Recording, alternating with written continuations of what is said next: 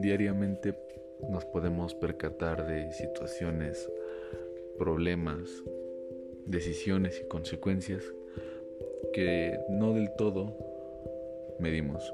Entonces, este podcast lo creé como una superación personal y contar alguna experiencia que quizá alguna persona le haya pasado similar y se siente identificada. Obviamente si llegué a alguna solución será dicha y si no la voy a descubrir en algún momento. Esto quiere decir que cualquier problema, cualquier consecuencia tiene una solución.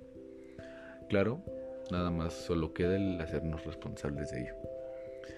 Y bueno, ¿qué esperamos para escuchar y crear más episodios, no?